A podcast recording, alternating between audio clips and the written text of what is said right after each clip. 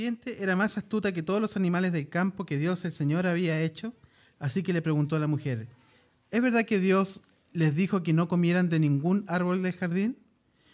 Podemos comer del fruto de todos los árboles, respondió la mujer, pero en cuanto al árbol que está en medio del jardín, Dios nos ha dicho, no coman de ese árbol ni lo toquen, de lo contrario morirán. Pero la serpiente le dijo a la mujer, no es cierto que no van a morir. Dios sabe muy bien que cuando coman de ese árbol, se les abrirá los ojos y llegarán a ser como Dios, conocedores del bien y del mal. La mujer vio que el fruto del, árbol era bueno para comer y que tenía buen aspecto y era deseable para adquirir sabiduría. Así que tomó de su fruto y comió. Luego lo dio a su esposo y también él comió. En ese momento se les abrieron los ojos y tomaron conciencia de su desnudez. Por eso, para cubrirse, entretejieron hojas de higuera. Cuando el día comenzó a refrescar, oyeron el, oyeron el hombre y la mujer que Dios, el Señor, andaba recorriendo el jardín. Entonces corrieron a esconderse entre los árboles para que Dios nos, no los viera. Pero Dios, el Señor, llamó al hombre y le dijo, ¿Dónde estás? El hombre contestó, escuché que andabas por el jardín y tuve miedo porque estoy desnudo. Por eso me escondí. ¿Y quién te ha dicho que estás desnudo? le preguntó Dios. ¿Acaso has comido del árbol, del fruto del árbol que te prohibí comer? Él respondió, la mujer que me diste por compañera me dio de ese fruto y yo lo comí. Entonces Dios, el Señor, le preguntó a la mujer, ¿qué es lo que has hecho? La serpiente me engañó y comí, contestó ella. Dios el Señor entonces, dijo entonces a la serpiente, por causa de lo que has hecho, maldita serás entre todos los animales tanto domésticos como salvajes. Te arrastrarás sobre tu vientre y comerás polvo todos los días de tu vida. Pondré enemistad entre tú y la mujer, y entre su, tu simiente y la de ella. Su simiente te aplastará la cabeza, pero tú le morderás el talón. A la mujer dijo, multiplicaré tus dolores en el parto y darás a luz a tus hijos con dolor. Desearás a tu marido y él te dominará. Al hombre le dijo, por cuanto le hiciste caso a tu mujer, y comiste del árbol del que te prohibí comer, maldita será la tierra por tu culpa, con penosos trabajos comerás de ella todos los días de tu vida. Si nosotros observamos bien, y ya dijimos en otras ocasiones, efectivamente para poder entender la familia, para poder entender la vida familiar, tenemos que entenderla a la luz de estas tres verdades históricas que definen todo.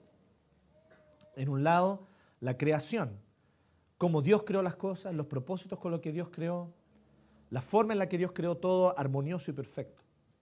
Pero después nosotros tenemos la caída, que es cómo el pecado, al entrar en un momento determinado en la historia de la humanidad, echó a perder todo lo que Dios había creado bueno y perfecto. Y al, haber, y al echarlo a perder, entonces, vinieron consecuencias sobre la vida familiar. Nosotros hoy nacemos como seres caídos. Nosotros hoy día nacemos como seres eh, y como personas que nacen después de este momento histórico de la caída. Por lo tanto, no existe esta verdad o pseudo verdad que algunos insisten en afirmar constantemente de que el ser humano es intrínsecamente bueno. Eh, no es así porque nosotros no es que nazcamos buenos, digamos. Algunas personas dicen que nosotros nacemos buenos y como nacimos buenos, después la sociedad nos echa a perder. ¿ah? Eh, ese pensamiento bastante conocido, lamentablemente por uno de, los pensadores fundacionales de la sociedad moderna, como es Jean-Jacques Rousseau, eh, es un pensamiento que muchos adoptan sin mayor cuestionamiento. Hay muchos que piensan que los niños son angelitos, por ejemplo. No, los niños son pecadores. Nos cuesta asumirlo, encontramos que la palabra pecador es una palabra muy fuerte en nuestro contexto a veces tiene una connotación meramente sexual, lo cual no es bíblico. Pecador tiene un contexto amplio, se refiere a todo tipo de pecados. Es increíble que al niño no se necesita que nadie le enseñe a mentir, no se necesita que nadie le enseñe a engañar, él lo hace de manera natural.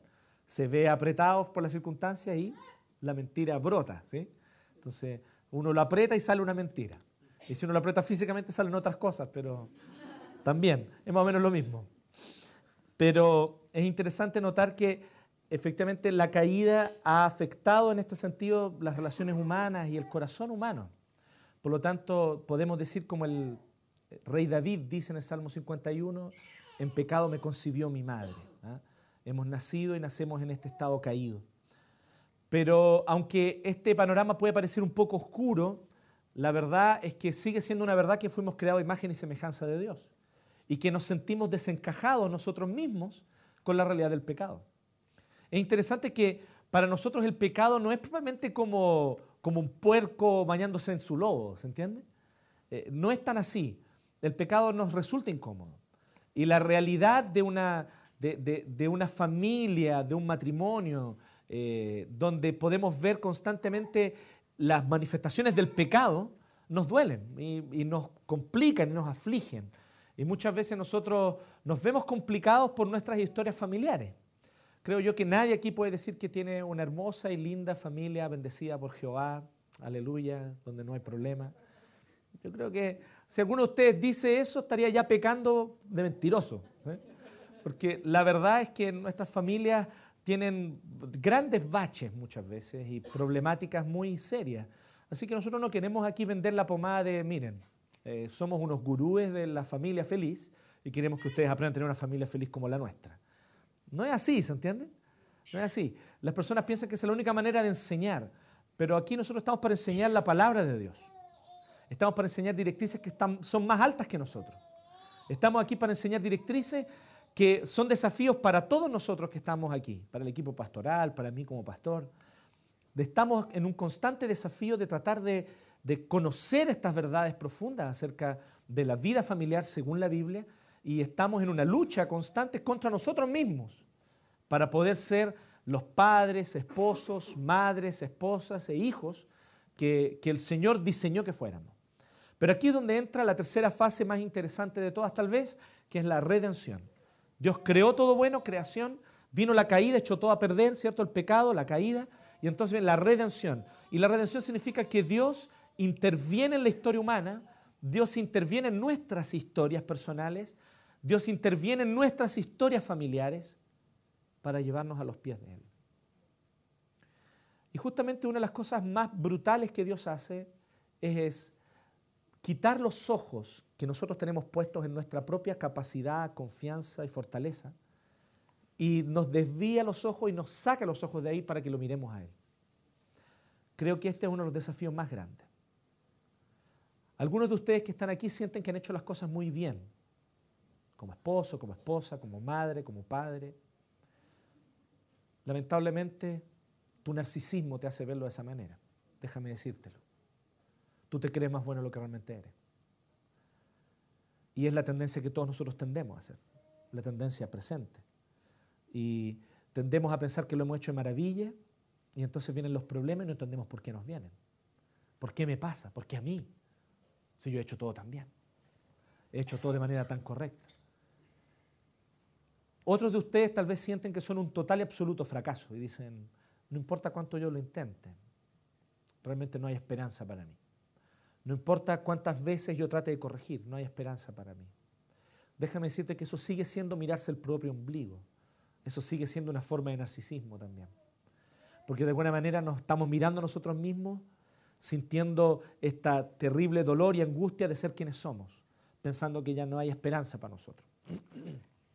La redención viene a decirnos lo siguiente, y la realidad de la redención nos dice lo siguiente, que Dios vino a solucionar nuestro problema y que Él vino personalmente y que Él asumió el costo completo y que Él hizo una obra completa y que su obra es suficiente. Y cuando Él sobre esa cruz clamó, consumado es, fue porque realmente su obra quedó consumada, completa. Sobre esa cruz Él derramó su sangre porque estaba cargando todo el pecado, la culpa que merecíamos tú y yo. El castigo que era nuestro cayó sobre Cristo y es por eso que hoy ya no hay juicio contra todo aquel que cree en Cristo. Hay lucha, hay dificultades, sin duda hay tropiezos. La realidad del pecado sigue estando ahí, se manifiesta de distintas maneras, pero hay esperanza. Y es por eso que nosotros hemos puesto este título, Esperanza para familias que fracasan. Porque si miramos de manera bien sincera, todas nuestras familias son bastante fracasadas. A unas se les nota más que a otras, pero en todas nuestras familias hay historias de fracaso y las conocemos bien. Y no sacamos nada con engañarnos. Pero también si miramos bien, sobre todo aquellos que han puesto su fe en Cristo pueden ver de que la esperanza del Señor sigue estando allí. Y no solo como una esperanza de algo futuro, sino que han visto la gracia de Dios interviniendo en sus familias. Ustedes han visto la gracia de Dios salvando situaciones que parecían insalvables.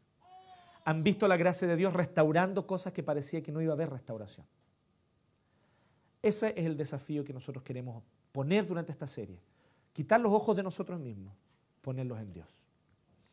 Así que hoy día nosotros estamos viendo este texto de Génesis 3 del 1 al 17, donde nosotros estamos viendo ahora las consecuencias de hablar sobre la caída. Así que hoy día es un poquito tal vez más negativo puede parecer, pero no es tanto como ustedes se van a fijar también. El diseño fue quebrado. El pacto que Dios estableció quedó torcido, distorsionado por causa de nuestro pecado. ¿Qué es lo que ocurre? ¿Cómo ocurrió? Yo quiero que nosotros veamos esto a partir de tres cosas esenciales. Vamos a ver cómo Satanás tienta para quebrar la vida familiar, pero vamos a descubrir una gran verdad. Satanás no puede hacer en tu familia más allá de lo que tú le permites. Porque es una verdad el hecho de que cada uno de nosotros somos personas responsables, por lo tanto, delante de un Dios soberano. Y no podemos echarle la culpa al diablo de los problemas nuestros. No podemos echarle la culpa al diablo de los problemas que tenemos en nuestras vidas familiares. Así que vamos a hablar sobre cómo Satanás tienta. Pero en segundo lugar vamos a hablar sobre las decisiones que nosotros tomamos. Y que esas sí son las que echan a perder todo. Y en tercer lugar vamos a hablar sobre cómo Dios trabaja para restaurar. ¿Ok? Así que en primer lugar, las tentaciones de Satanás. Espero que hayan prestado atención al, texto porque no lo vamos a leer de nuevo. Vamos solamente a ir puntualizando algunas cosas que fueron leídas mientras leyó Andrés. ¿Ya? En primer lugar, nosotros vemos que Satanás es esta serpiente astuta. Y era más astuta que todos los animales del campo que Jehová Dios había hecho. Dios había creado muchas criaturas. Dios había hecho todo tipo de seres. Entre ellos estaba Satanás. Ustedes dirán, pero ¿cómo Dios creó a Satanás? Sí, Dios lo creó bueno, perfecto. Dios lo creó sin pecado, como todo lo que Dios hace. Pero Satanás, haciendo uso de su libertad, se rebeló contra Dios. Pero sigue siendo una gran verdad. Satanás es una criatura, es una criatura, y Dios es el creador.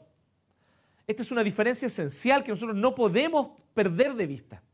No podemos nosotros pensar que la lucha entre Satanás y Dios es una lucha espiritual entre dos fuerzas iguales pero opuestas. Eso simplemente no es bíblico. Satanás no está a la altura de Dios. Satanás no le llega ni a los talones a Dios. Satanás es simplemente una pieza más en el ajedrez cósmico de Dios. Y Dios entonces está moviendo todas las cosas conforme a su soberanía absoluta. De todos los animales que Jehová Dios había hecho, la serpiente era la más astuta. Vamos a ver cómo tentó. En primer lugar, él pasó por alto la estructura pactal. Habíamos hablado hace dos semanas y la semana anterior también sobre cómo Dios había estructurado a la familia y al matrimonio como un pacto. Un pacto donde hay un cabeza del pacto, que es el origen tanto de las bendiciones como de las maldiciones para la familia, pero también es aquel que representa a la familia ante Dios y ante los demás. Ese es el hombre.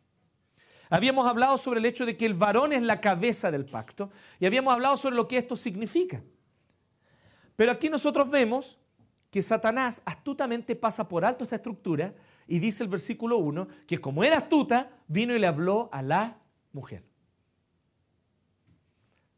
No sé si se entiende lo que está haciendo Satanás aquí. Satanás va al eslabón más débil a hablarle. Ustedes dirán, pero ¿qué está diciendo el pastor? Qué pachista lo que está diciendo. Está diciendo que las mujeres somos débiles, por Dios, ¿hasta cuándo con esa historia del sexo débil? La verdad es que en términos de representación del pacto, la mujer no fue creada para ocupar ese lugar. Por más que tenga extraordinarias capacidades, muchas veces mejores que las nuestras, todo hombre que está aquí casado, si se pone la mano en el corazón, como dice don Francisco, ponerse una mano en el corazón, Si se pone la mano en el corazón, va a tener que reconocer que nuestras esposas tienen hartas capacidades mejores que nosotros. Son capaces de hacer cosas que nosotros no somos capaces de hacer. Tenemos que reconocer eso. ¿sí? Tenemos que reconocer su capacidad de ser, por ejemplo, multifuncionales. ¿sí? Entonces, es una cosa que para el hombre es imposible, digamos. ¿sí? O sea, para buscar una calle en el auto hay que bajarle el volumen a la radio, que si no, uno no, lee bien. ¿sí? Entonces, de alguna manera, evidentemente que no, es un tema de capacidades, no estamos diciendo que el hombre sea mejor en capacidades que la mujer, no ese es el punto. El punto es que ese no fue el rol que Dios le dio y con el cual Dios lo creó. Dios no creó a la mujer con el rol de ser la representante de la familia. Dios no creó a la mujer para que ella sea y cumpla el rol y el papel de representar pactalmente al matrimonio y a la familia. Es por eso que nosotros debemos aprender algunas cosas respecto de esto. Debemos aprender que si tú, por ejemplo, a veces algunos de ustedes son matrimonios jóvenes, no cachan todavía estas cosas y, no las han visto de manera bíblica, pero ¿quieres invitar a un matrimonio amigo a tu casa? Habla con él, no con ella.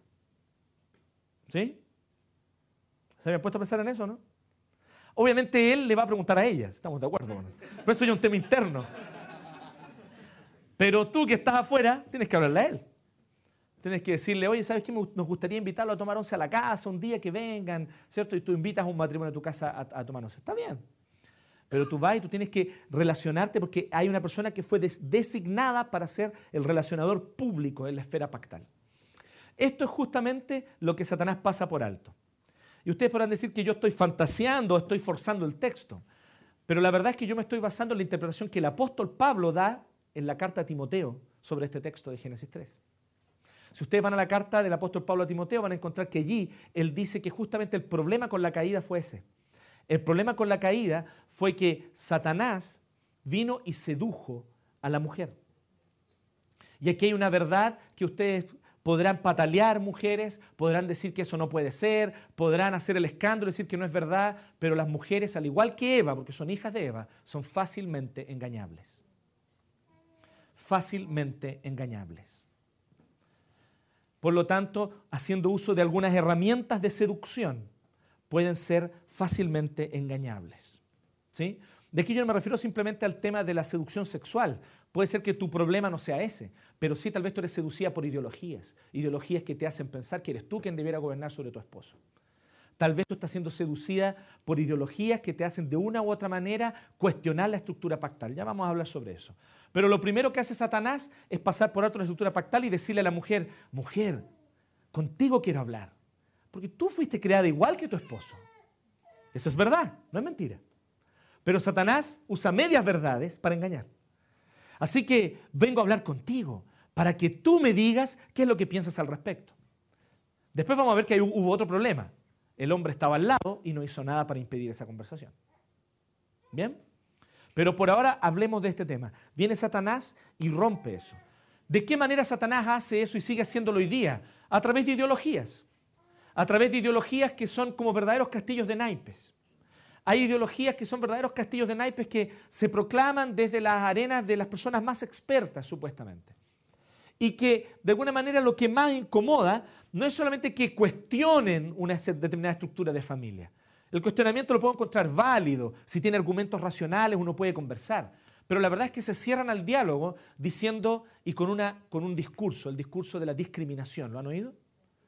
De tal manera que de esa manera te cierran al diálogo. Te dicen, ¿sabes qué? Yo no quiero ni conversar el tema. Tú no puedes siquiera pronunciarte contra la idea que yo te estoy diciendo, porque es intolerancia.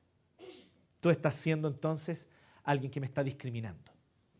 Y de alguna manera ese discurso de la discriminación ha envuelto, ¿cierto?, en una especie de halo intocable el hecho de poder hablar y cuestionar sobre si realmente cuál es el rol del hombre y de la mujer en la vida marital. ¿Tienen el mismo rol? ¿Son iguales en roles? Evidentemente que no es así. Uno tiene que cumplir unos roles y otro otro. ¿Y quién es aquel a quien Dios creó para, para que ejerza determinados roles? Así que hasta, hasta el día de hoy nosotros podemos encontrar que en aulas universitarias, en libros, en programas de televisión, se empieza a proclamar una verdad ideológica, ideológica, que no tiene un verdadero fundamento ni científico ni fundamentado en la realidad, sino ideológica, cuestionando la estructura pactal. Eso Satanás lo viene haciendo desde Génesis capítulo 3. no es nuevo. No es nuevo. Vemos que Satanás miente de principio a fin. la característica de Satanás es la mentira. Jesús dice que Satanás es el padre de mentira y cuando habla de la mentira habla de lo que es suyo, de lo que es propio, porque él miente. Satanás aparece hablando por primera vez en la escritura aquí y él ya aparece diciendo una mentira. Dice, ah, así que Dios les dijo que no coman de ningún árbol del jardín. Aparece mintiendo. Y eso no fue lo que Dios dijo. Dios dijo, pueden comer de todos los árboles, solo de uno no pueden comer, ¿cierto? Pero Satanás pronuncia una mentira de entrada. Y él sigue mintiendo, porque después incluso él dice, no, la verdad es que no van a morir. Y ahí ya él miente descaradamente. Satanás es mentiroso. Y Satanás engaña a través de la mentira. Satanás entonces lo que hace es mentir. Así que aquí lo que yo quiero proponerte es lo siguiente. La importancia de esta serie que nosotros estamos viendo es que nosotros podemos ver la verdad. ¿Y qué es la verdad? No es lo que yo digo. No. La verdad es lo que está en la Biblia. Porque es la palabra de Dios. Si tú puedes mirar a la escritura y entender que es la palabra de Dios absoluta, infalible para tu vida y para mi vida, vamos a comprender entonces que tenemos que agachar el moño delante de la verdad de la escritura. Y que de hecho ese es uno de los grandes temas que nos impiden de encontrar la verdadera felicidad en la vida matrimonial, en la vida de pareja, en la vida familiar. Es el hecho de pasar por alto las instrucciones escriturales como consejos, como opiniones. A ver, dime cuál es la opinión de Dios y yo voy a considerar si le doy la razón o no. ¿Dónde la viste? ¿Dónde ¿Desde cuándo tú estás puesto en esa posición para tú venir y cuestionar al Dios que creó todas las cosas como son? Dios no determinó, no nos dio una opinión cuando Él dijo, hágase la ley de la gravedad. No fue una opinión. Y tú puedes decir, no, es que yo no estoy de acuerdo con esa opinión de Dios. Así que me lanzaré del décimo piso. Por favor, hazlo, nos haría un favor a todos. Porque si tu tipo de cuestionamiento es ese, es cuestionar constantemente el hecho de que si lo que Dios dijo es válido o no, entonces no has comprendido en absoluto que Él es el rey, Él es el dueño, Él es el creador, Él es el que diseñó, construyó todo esto y nos puso a nosotros en esta historia y nos invita a ser parte de esta historia. El diseño de Dios no son un montón de reglas que tú optas obedecerlas o no, como el código civil. Las leyes de Dios son las leyes que gobiernan el universo y lo hacen ser lo que es. Y cada vez que tú vas contra lo que Dios estableció en su palabra, estás yendo contra la realidad. Estás intentando vivir porfiadamente un mundo de Bill y Pap. Abramos los ojos a la realidad. Démonos cuenta que Satanás miente, que Satanás es padre de mentira y que su mentira está de principio a fin en la cultura, influyéndonos a través de distintos medios, haciendo uso de recursos sumamente eruditos y también de recursos muy populares, mintiendo constantemente. Y una de las principales formas en las cuales miente Satanás y nos engaña es levantando sospechas contra Dios. ¿Conoce, ¿Conoce las sospechas contra Dios? Es cuando uno viene y le pregunta y le cuestiona a Dios. Dice, ¿será que lo que Dios está diciendo es bueno para mí. Tal vez Dios me está queriendo aguar la fiesta. Tal vez Dios me quiere echar a perder lo que a mí me gusta y las cosas como a mí me gustan. Y entonces nosotros tenemos que darnos cuenta que por detrás del cuestionamiento a Dios, sospechando contra Dios, lo que hay en el fondo, lo que hay por detrás de eso, es el actuar pecaminoso de Satanás, que engaña y que seduce nuestros corazones. Entonces tenemos que prestar atención aquí, que efectivamente las tentaciones de Satanás implica también levantar sospechas contra Dios. ¿Por qué Dios me permite esto? ¿Por qué Dios permite que me pase esto? ¿Hasta cuándo Dios va a hacer que esto dure? ¿Por qué Dios hace esto conmigo? ¿Por qué Dios y por qué? Y siempre enojándose contra Dios, y despotricando contra Dios y teniendo rabia de Dios o teniendo sospecha de que Dios en realidad está queriendo echarte a perder lo que a ti te gusta. ¿Sabes qué es lo interesante de eso? Que esa es la actitud del niño. ¿Se han fijado en eso, no? El niño pequeño, el que es infantil, por lo tanto también de carácter, cuestiona la bondad de Dios. Dios te hizo abrir los ojos esta mañana. Dios te sigue dando aire para que respires. Dios te da el sustento. Dios ha mostrado su bondad de diversas maneras y Dios ha demostrado su amor de manera definitiva por ti cuando vino personalmente en la persona de Jesucristo a morir por ti en la cruz. Y tú tienes el descaro de escupirle a esa cruz, escupirle a Cristo crucificado, preguntándole, ¿será que quieres el bien para mí? ¿No será que a lo mejor tú solamente quieres usarme? ¿No será que a lo mejor tú solamente estás buscando tu propio beneficio y anularme a mí como persona? Y Cristo está sobre esa cruz anulándose a sí mismo por amor a ti. ¿Y tú te atreves a cuestionar su amor? ¿Nos habíamos puesto a pensar que las sospechas contra Dios son así de pecaminosas? No sospechemos más contra Dios. Él sabe exactamente amarnos y cómo nos ama, por qué nos ama y nos muestra su amor. Pero también nosotros vemos que todo esto, perdón, está al nivel de las tentaciones, ¿ok? Las tentaciones están ahí. Las tentaciones están ahí. El apóstol Pedro dice que el diablo anda como león rugiente, alrededor, alrededor, como león rugiente. Pero él no va a entrar, a no ser que tú le abras la puerta hay un factor sumamente importante en esto, que es entender que el diablo no puede obligar a nadie a pecar. El diablo tienta, el diablo puede facilitar ciertas circunstancias, pero la decisión final siempre es tuya y mía. Somos responsables delante de Dios. No podemos venir y echarle la culpa a Satanás. Aunque eso es lo que hace la mujer en el relato, ¿sí o no? Dios le pregunta, ¿qué es esto que hiciste? Y la mujer dice, no, la serpiente me dio y le echó la culpa a Satanás. ¿sí? Y de repente empezamos con esta volada de demonio de alcoholismo, demonio de adulterio.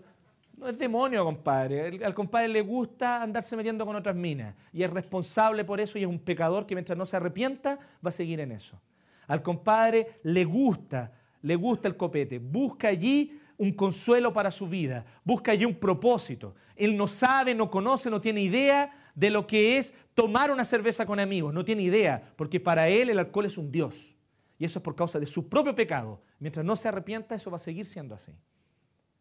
Entonces, no me pueden decir que es el demonio. Ahora, me pueden decir, y sin duda alguna eso es parte de la caída, que esto trae consecuencias, de tal manera que la persona incluso se ve fisiológicamente esclavizada a ciertas adicciones, sin duda alguna, eso es así. Pero ¿cómo la persona se esclaviza de concreto en la adicción finalmente? Es por sus propias decisiones, por el pecado que habita en ella. ¿Sí? Entonces nosotros tenemos que comprender que no podemos echarle la culpa a Satanás. Son tentaciones. Satanás está allí, alrededor, buscando devorar a la familia, buscando destruir la estructura familiar, buscando romper el pacto. Pero ahí vienen nuestras decisiones. Y lo interesante de Génesis 3 yo no me canso de leerlo y de releerlo y de estudiarlo, porque cada vez que vuelvo a leer Génesis 3, descubro más cosas acerca de mí mismo, acerca de mi corazón y de cómo yo soy seducido a hacerle caso a Satanás. Miren lo primero que nosotros vemos, y esta es la parte donde nos vamos a tomar un poquito más de tiempo. En primer lugar, no creerle a Dios. El versículo 6 dice lo siguiente, que después que Satanás dijo todo eso, la mujer tomó una decisión. ¿Y saben cuál fue la decisión de la mujer? Creerle a Satanás en vez de creerle a Dios. Y esa decisión se nota en el versículo 6. La mujer vio que el fruto del árbol era bueno para comer y que tenía buen aspecto y era deseable para adquirir sabiduría. Dios había dicho, una cosa no es buena, una cosa yo no les permito, comer del fruto del árbol. Eso no es bueno. Pero la mujer decide dejarse seducir por los engaños de la serpiente. Entonces su visión de la realidad cambió. Y ella miró el árbol, miró el fruto del árbol y dijo, es bueno, a algo que objetivamente no era bueno. Eso es lo que el profeta Isaías dice, a lo bueno llaman malo y a lo malo bueno. Eso es lo que los profetas, por ejemplo, está, está presentado de maneras a veces brutales. Hay un profeta del Antiguo Testamento que lo presenta como un pueblo que está muerto de sed y que va y agarra un vaso de agua de la letrina y esa agua se la toma y dice, ah, qué rica el agua de la letrina. Oscurita, espesita, así me gusta. Y no saben que unos pasos más allá, o saben pero no quieren oír, de que unos pasos más allá hay un pozo de agua cristalina, limpia, pura, que puede saciar su sed. Pero ellos rechazan el agua pura y van a buscar el agua a la letrina para saciar su sed. Es el hijo menor de la parábola del hijo pródigo, que ve la comida de los cerdos y desea comer lo que comen los cerdos. Y en su casa, hasta el peón más simple tenía buen pan y buena comida todos los días. Pero él ve la basura de los cerdos y dice, mmm, qué buen banquete me haría yo con esa basurita pudriéndose. Esos tomatitos con pelos verdes, qué rico. Esa es la lógica que comienza a ocurrir a partir de este punto. No le creemos a Dios y empezamos a tener una visión distorsionada de la realidad. Comenzamos a tener una visión distorsionada de la realidad. Y la mujer vio que el fruto era bueno. Eso ocurre con todos nosotros. Empezamos a ver como bueno lo que no es. Empezamos a perder la perspectiva real de las cosas. ¿Y eso por qué? Porque en nuestro corazón, del momento en que nosotros decidimos no creerle a Dios, estamos nosotros decidiendo creerle a Satanás y estamos entonces dejándonos llevar por las sospechas contra Dios eso significa que le hemos declarado la guerra a Dios. Estamos en enemistad contra Él, en enemistad contra Dios. Por causa de esa enemistad no le creemos. Pero también buscamos nuestra propia solución de la manera más torpe posible. El hombre y la mujer comieron del fruto. Y nos dice lo siguiente. Dice que la mujer entonces tomó de su fruto y comió, y luego le dio a su esposo y también él comió. Y manuscritos muy antiguos que fueron encontrados hace no muchos años atrás dicen lo siguiente en el final del 6, que luego la mujer le dio a su esposo que estaba a su lado y él comió.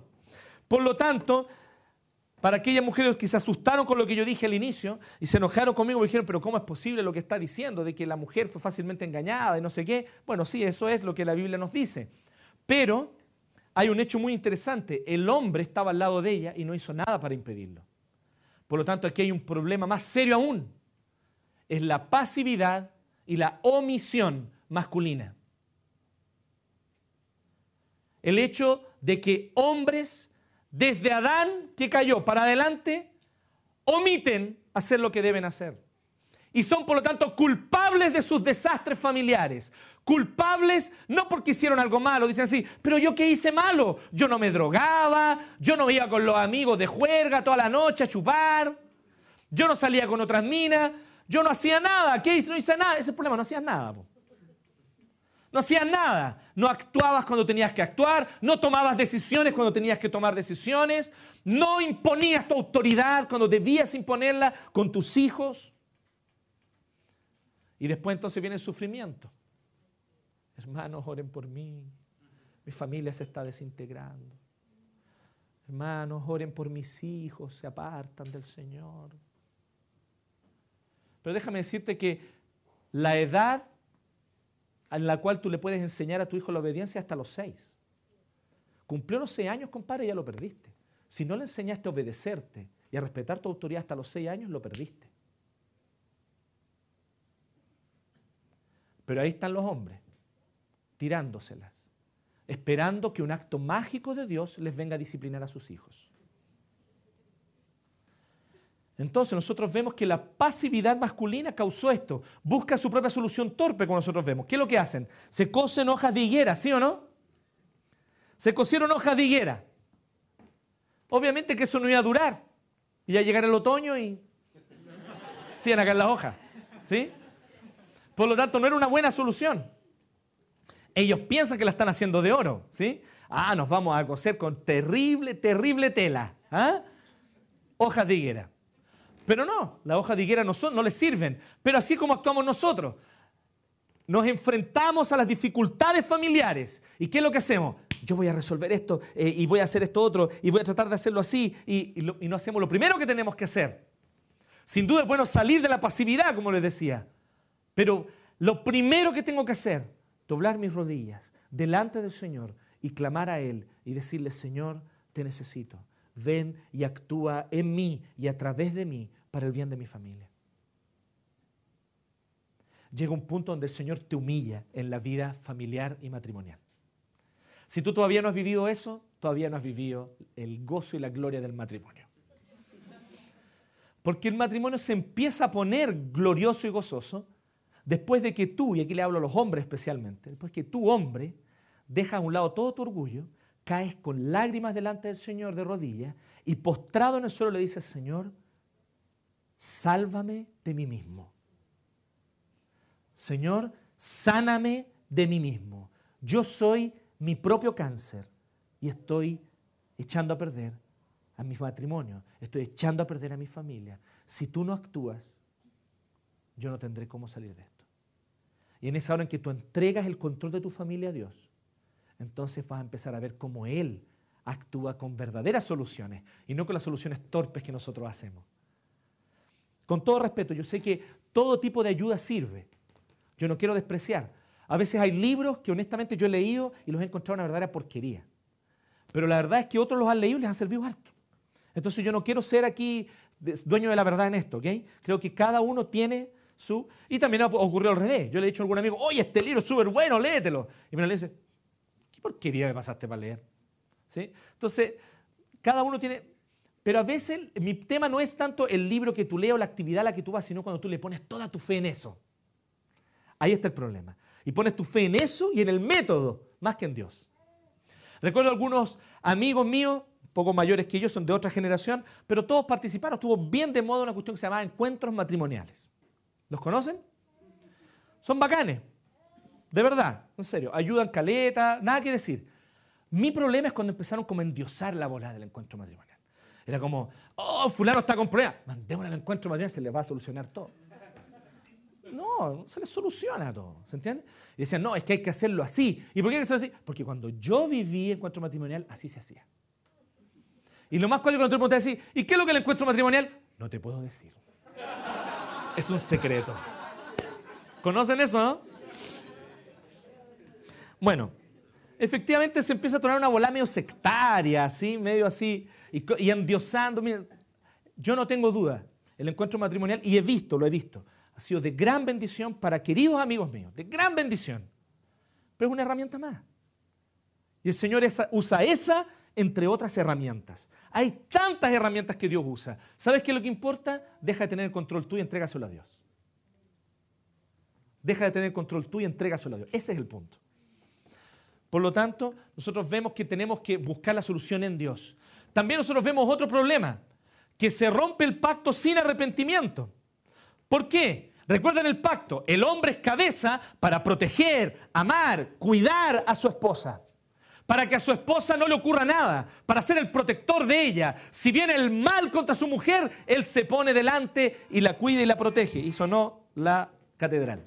Entonces, si nosotros vemos, es un hecho de que el hombre de alguna manera tenía que cumplir este papel de proteger, amar, cuidar a su esposa. Entonces, pecó contra Dios. Algo se rompió en su corazón.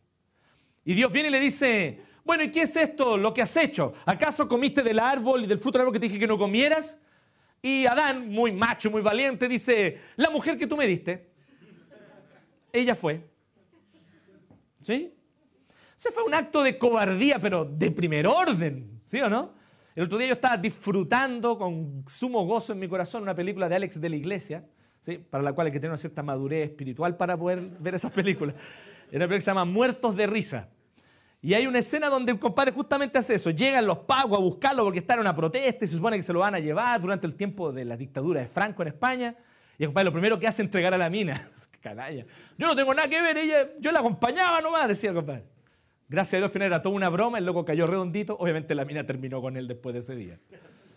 Entonces, a más o menos eso es lo que nosotros hacemos. Echamos la cruz, se rompe el pacto, se rompe la estructura del pacto. ¿Cuál es la estructura del pacto? Ella es mi esposo y yo la protejo. ¿Qué es lo que Adán debió haber hecho? Señor, ¿sabes qué? Sí, comimos del fruto y fue por culpa mía. Yo me omití. Yo no hablé. Yo no impedí que la serpiente nos engañara. Pecamos contra ti, Señor. Perdónanos. No, no fue eso lo que Adán dijo. Adán dijo, la mujer que tú me diste, se rompe el pacto. ¿Y sabes qué cuál es el problema? No hay arrepentimiento. Ahí entonces Dios le pregunta a la mujer, ¿qué fue lo que hiciste? Y la mujer, la serpiente me dio. Fue el demonio de la manzana. ¿Sí? No fui yo. Entonces, lanza la responsabilidad sobre otro, no sobre sí. Ese es el camino seguro a la falta de arrepentimiento. No hay arrepentimiento donde no hay reconocimiento de la propia culpa. Algunos me dicen así, pastor, ¿sabes cuál es el problema? Que yo vengo aquí, escucho la palabra y la palabra siempre me da un palo. Bueno, ¿qué quieres que le haga? Si la palabra nos exhorta al arrepentimiento, ¿sí? La palabra nos exhorta a arrepentirnos, a volvernos a Dios. La palabra se consiste constantemente y nos pone como un espejo y nos recuerda, hey, no te puedes salvar a ti mismo. Hey, eres un desastre. Arrepiéntete y cambia. O no hay esperanza para ti. Y eso es justamente lo que queda impedido cuando nosotros nos dejamos llevar por echarle la culpa a otros, echarle la culpa a las circunstancias. Esto sigue ocurriendo. Con todo respeto, sin duda, pero creo que ocurre mucho con las mujeres. Una de las cosas más difíciles es que la mujer pida perdón. ¿Conocen eso, no? Uno de los problemas es que el hombre banaliza un poco el perdón y pide perdón por todos. ¿sí? ¿Viste el otro extremo? Pero para, sacarle un perdóname a la mujer, uh, compadre, eso es, pero complicado. El problema es cuando la mujer es creyente, es cristiana. Si tú eres cristiana no tienes nada de que arrepentirte, hermana. Si tú eres cristiana, ¿tú cómo te ves a ti misma? ¿Te ves como una mujer que se salva a sí misma por sus propias obras y su buen desempeño? ¿No entendiste nada del Evangelio entonces? ¿Cuándo fue la última vez que tú pediste perdón? Y de manera sincera. ¿Cuándo fue la última vez que tú pediste perdón por lo que no hiciste bien? Por lo que hiciste mal. ¿Cuándo fue la última vez que tú pediste perdón por no decir gracias? Que una de las principales luchas femeninas, sin duda alguna, es la lucha con la gratitud. Pensemos al respecto de estas cosas, porque nos impide de arrepentirnos el echarle la culpa a todos y a todo a nuestro alrededor. Todo es culpa de otros. Es culpa del universo, de las estrellas, de mis padres, de cómo me criaron, de Freud. Todo es culpa de los demás. Pero nunca es culpa mía. Nunca soy yo quien tiene la culpa. Nunca soy yo quien asume su propia responsabilidad. Pero aquí nosotros vemos que hay un problema más serio. La omisión masculina. El Señor interviene y empieza a decir algunas palabras. Y le empieza a decir al hombre y a la mujer algunas palabras. Y al hombre le dice que hay dos motivos por los cuales lo castiga. Dos motivos por los cuales va a haber maldición sobre la vida del hombre. ¿Saben cuáles son los dos motivos? Lean el versículo 17. Dice así, al hombre le dijo, ¿por cuánto? Primer motivo, le hiciste caso a tu mujer. Segundo motivo, comiste del árbol del que te prohibí comer. ¿Se habían fijado en ese detalle o no? Dios no le da solo un motivo al hombre por el cual hay maldición sobre su vida. No le dice, comiste del árbol. Le da dos motivos. Primero, le hiciste caso a tu mujer. Segundo, comiste del árbol que te dije que no debías comer. ¿Cuál fue el problema? Omisión. La omisión masculina. Lo que hablábamos recién. Eso, yo sé que les encanta esta palabra, esa pusilanimidad con la cual los hombres actuamos y omitimos y no hacemos lo que hay que hacer cuando hay que hacerlo. Y después queremos imponer todas las reglas del infierno en la casa, pero ya está el caos. No hiciste lo que debías hacer cuando era el tiempo de hacerlo. No enseñaste disciplina cuando era tiempo de enseñar disciplina. No te cuidaste de cuidar, proteger a tu esposa cuando era tiempo de hacerlo. No le mostraste amor a tu esposa cuando era tiempo de mostrarle amor.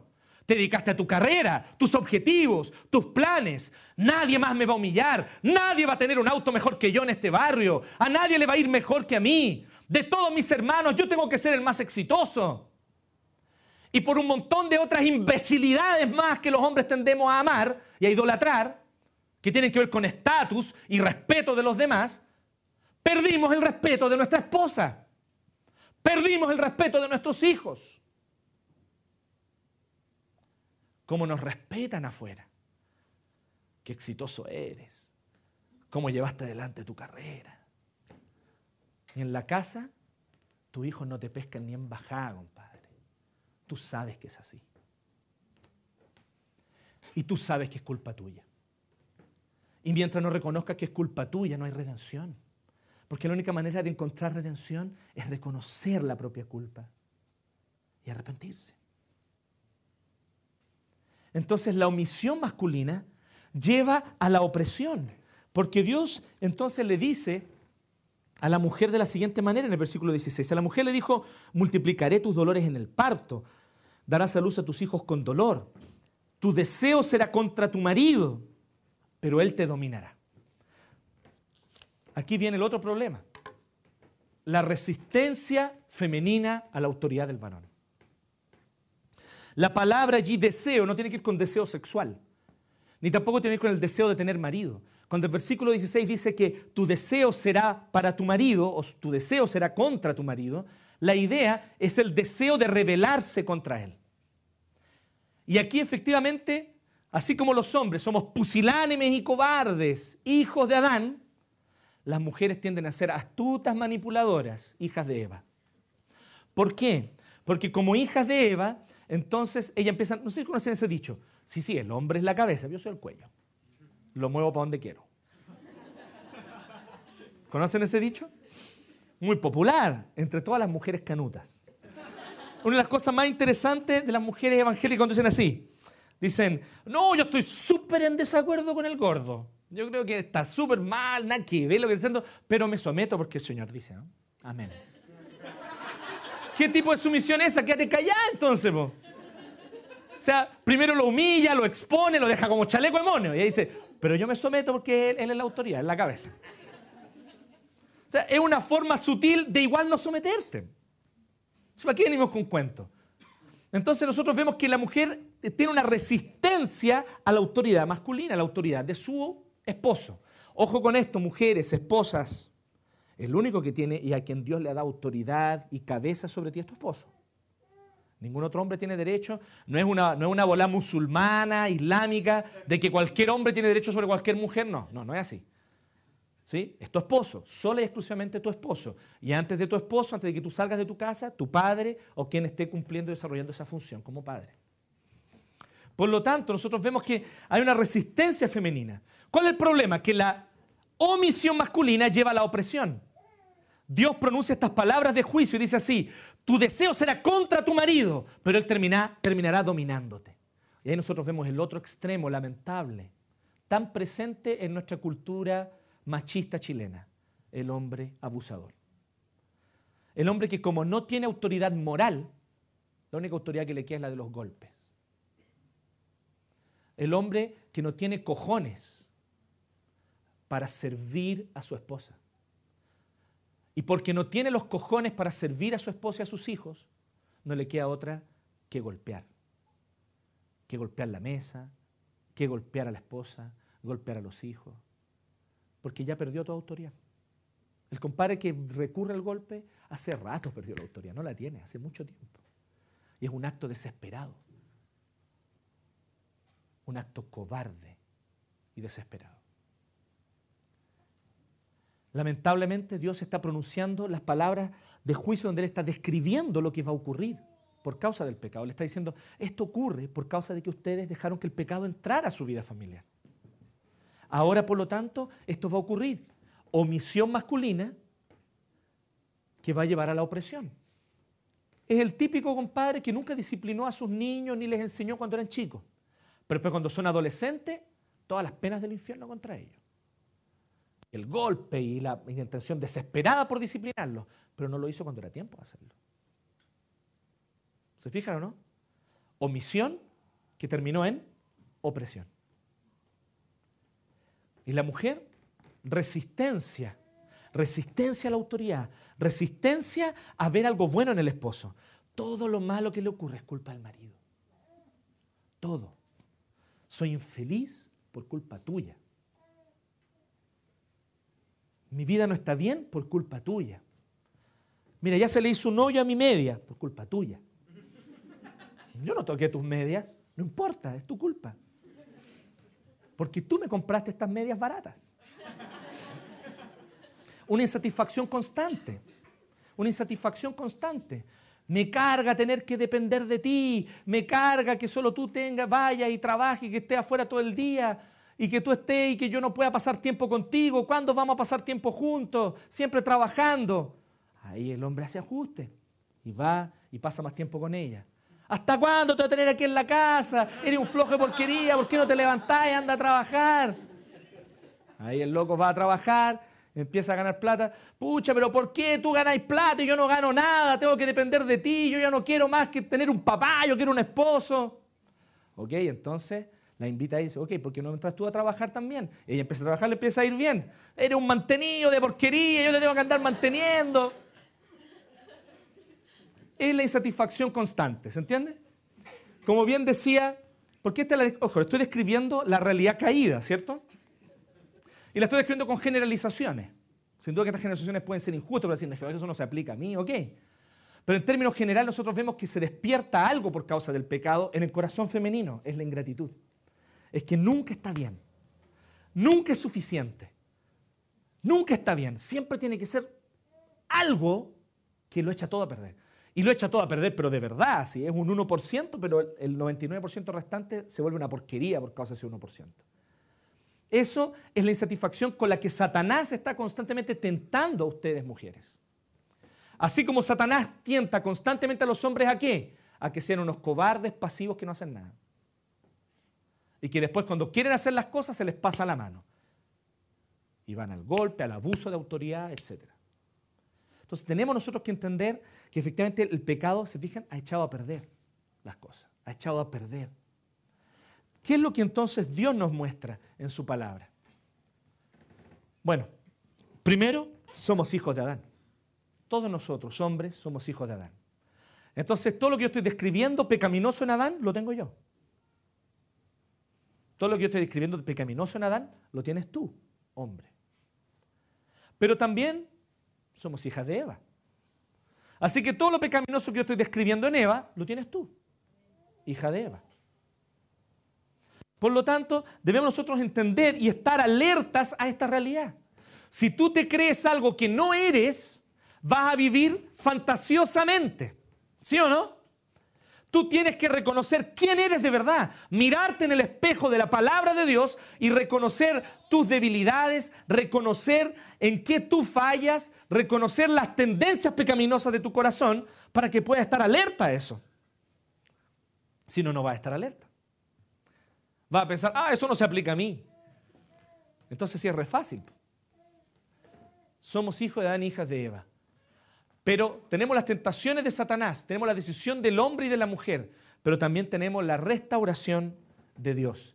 ¿Y en qué consiste la restauración de Dios?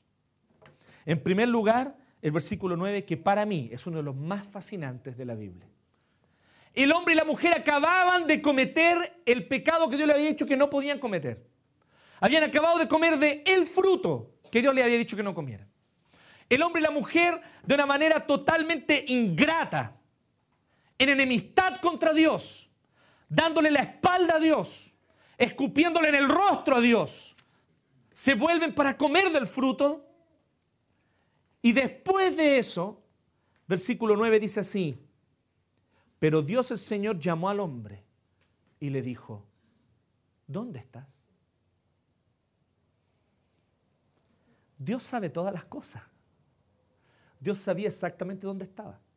Que estaba detrás del arbusto 16, Yo sabía eso. Dios le pregunta, ¿dónde estás? Porque lo está llamando al arrepentimiento. Adán, ¿cómo llegaste ahí? Eva, ¿cómo llegaste ahí? ¿Dónde estás? ¿Sabes qué es lo interesante? Que a veces en nuestras familias hay un caos y Dios nos sigue buscando. Dios nos sigue llamando. Dios sigue introduciéndose en las ranuras con su luz. Un poeta canadiense llamado Leonard Cohen dice que en todas las cosas hay un quiebre. Y es por ahí por donde la luz entra. No sé si se fijan lo que está diciendo Leonard Cohen. A veces lo que tú ves como un desastre, un problema o algo malo, es Dios entrando con su luz y llamándote al arrepentimiento. ¿Te habías puesto a pensar en eso? Nos resistimos a los problemas. Claro, ninguno de nosotros quiere los problemas. Pero muchos de ellos son un verdadero llamado de Dios, diciéndole a sus hijos, ¿dónde estás? ¿Dónde estás? Nos busca por amor. Pone límites al castigo. En el versículo 16 y 17 dice los castigos, pero les pone límites. Por ejemplo, ¿qué es lo que habría sido justo? Justo, justo, justo, de verdad, justicia absoluta, que Adán y Eva hubieran comido del fruto y se hubieran muerto ahí mismo. ¿Sí o no? Es un privilegio que siguieran viviendo. Un privilegio que tuvieran hijos. Un privilegio que tú y yo existamos y estemos aquí. Si no lo ves como gracia, no entendiste nada de la Biblia y del Evangelio. No entendiste nada de la justicia de Dios. Si la justicia de Dios hace rato debió haber eliminado a la raza humana de esta faz de la tierra. Hace rato, mucho, mucho rato. Y seguimos aquí. Miles de miles de generaciones, seguimos aquí.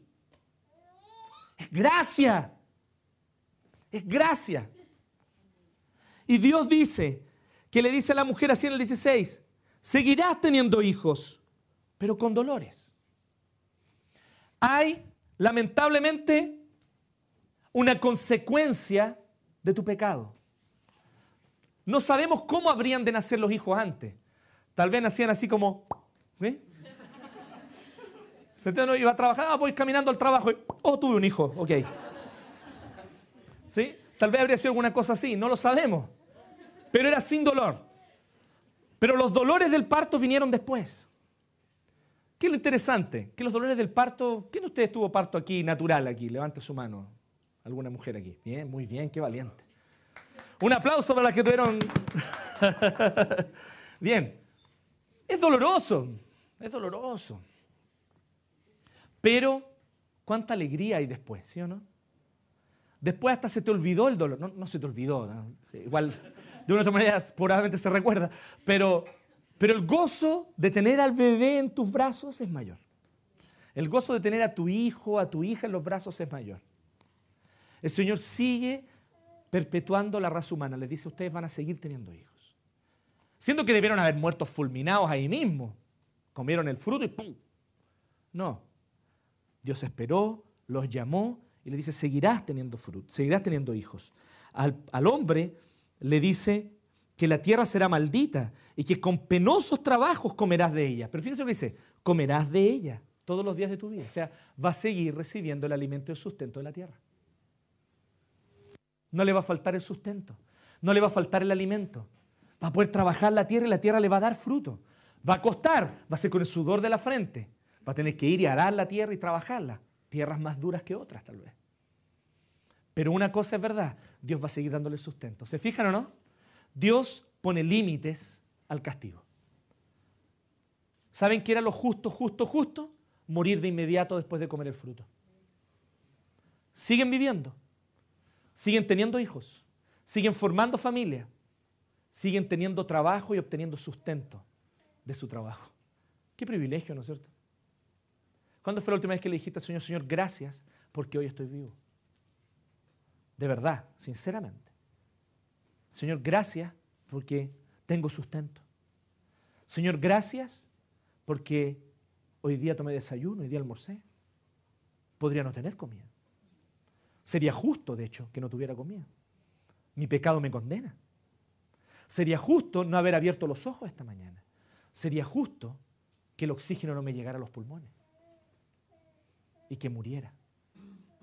Pero Dios ha mostrado misericordia. Pero no es ahí donde para su misericordia. Eso es solo el inicio. Donde Dios muestra su misericordia de manera más heavy, más tremenda. Cuando en el versículo 15 Él da su promesa. Pondré enemistad entre tú, le dice a la serpiente, y la mujer, y entre tu simiente y la de ella. Su simiente te aplastará la cabeza, pero tú le morderás el talón. Lo que Dios le está diciendo a la serpiente es que ella, la serpiente, el mal, va a seguir estando y actuando en la humanidad, echando a perder el caminar de la raza humana. Pero va a llegar un punto en el que van a ser un hombre que va a venir de la mujer, y ese hombre va a aplastarle la cabeza a la serpiente. La serpiente le va a morder el talón, le va a morder el pie, pero en el acto de morderle el pie, este hombre entonces va a venir y le va a aplastar la cabeza a la serpiente, destruyendo su poder para siempre. Ese hombre es Jesucristo. En el momento en el que pusieron clavos en sus pies, él estaba venciendo a Satanás. Satanás, la serpiente que viene a destruir tu vida familiar, mi vida familiar, ya no tiene poder porque Cristo le quitó su poder cuando murió en la cruz.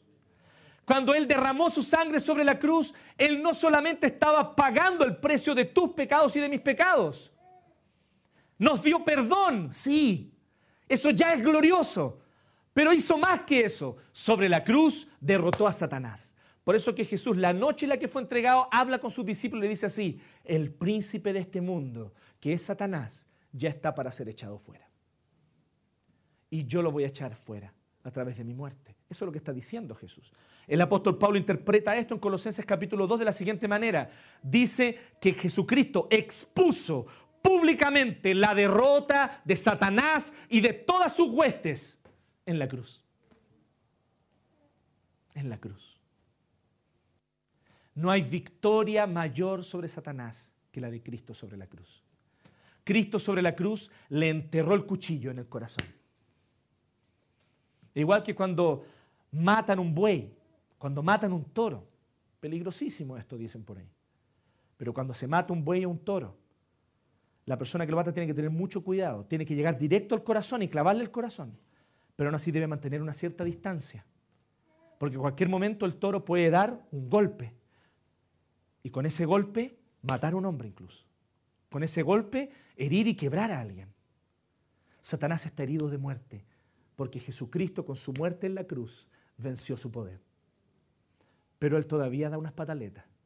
Mantente a distancia. No te dejes seducir por las mentiras de Satanás. Entrégate de corazón a la verdad de la Escritura. Parte por esto. Dios quiere reconciliarse contigo. Por lo tanto, yo no quiero terminar hoy día sin decirte esta verdad de manera muy clara de manera muy, muy clara. Debemos recordar, y tú debes recordar, que hay esperanza para nuestras familias. Y esa esperanza es segura si le entregas tu vida a Cristo. Quisiera yo decirte que basta con unos buenos consejos, unos cuantos libros y un poco de terapia pareja. Pero la verdad es que eso no te asegura nada. Puede ayudar, sin duda alguna, en algunos casos más que en otros. Pero entregarle tu vida a Cristo es la única esperanza segura. Porque el hombre que le entrega su vida a Cristo encontró su mayor tesoro en Jesús. Y ya no le importa vivir por los parámetros y según las prioridades de este mundo. Y ahora está dispuesto a entregarse, a renunciar a sí mismo por amor a su esposa a dejar la pasividad para dedicarse a cuidar y amar a su esposa. Y la esposa, la mujer que le entrega su vida a Cristo, le somete a Cristo su vida. Y esa sumisión es dulce. Esa sumisión es dulce. Porque sabe que se está sometiendo a su Señor que dio su vida por ella y que jamás va a exigirle algo que no sea de bendición para ella. Por lo tanto, la mujer que le entrega su vida a Cristo ella puede mirar con otros ojos a su esposo. Mirarlo con gratitud. Mirar a su esposo y no mirarlo con una lista de quejas al lado, sino mirarlo con una lista de razones para agradecerle. Mirarlo dispuesta a someterse, no para que la anulen como persona, sino para encontrarse a sí misma. Porque Jesucristo dijo que todo aquel que quiera ganar su vida la perderá. Pero todo aquel que pierda su vida por causa de Cristo, la encontrará. Y la encontrará más rica de lo que estaba antes. Invierte bien. Entrégale tu vida a Cristo. Y no demores más. Hazlo hoy.